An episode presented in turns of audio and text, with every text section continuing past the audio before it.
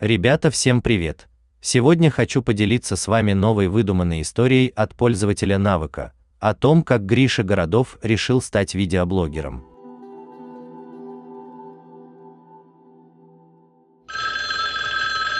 Прозвенел звонок, и началась перемена. Когда Гриша Городов вышел в коридор вместе со своим одноклассником и другом Васей, он решил ему сказать, что хочет стать юным видеоблогером. На что ему Вася ответил, что это отличная идея. Вау! Наш герой хорошо умел танцевать, поэтому иногда он выкладывал видео со своими танцами в сеть.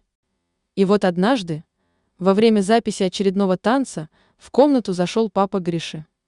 Увидев, чем занимается его сын, он немного удивился и спросил, почему ты не делаешь уроки, сынок. Я начал карьеру юного видеоблогера-танцора, ответил ему Григорий. Папа никак не отреагировал на это.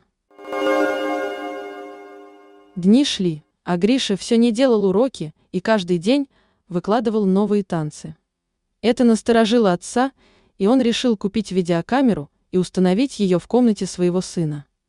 Просмотр комментариев и сам процесс записи танцевального ролика – все будет отправляться на папин телефон. Когда Григорий пришел после школы домой, он увидел ту самую необычную камеру, которая была ростом с человека и в виде статуи.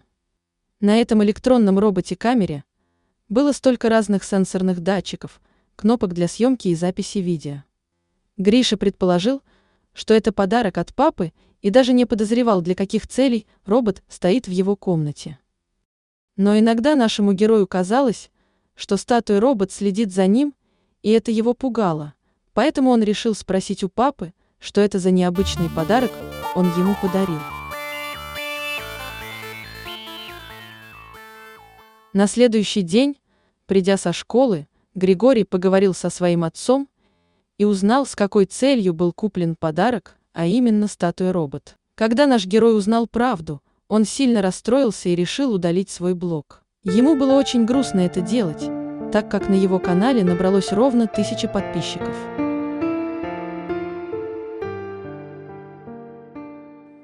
После этого случая двухметровую камеру статую продали, а наш герой понял, что надо делать все уроки вовремя и вести видеоблог в свободное от учебы время.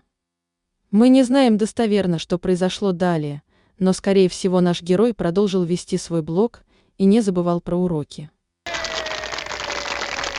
Вот моей выдуманной истории конец, а кто слушал, молодец.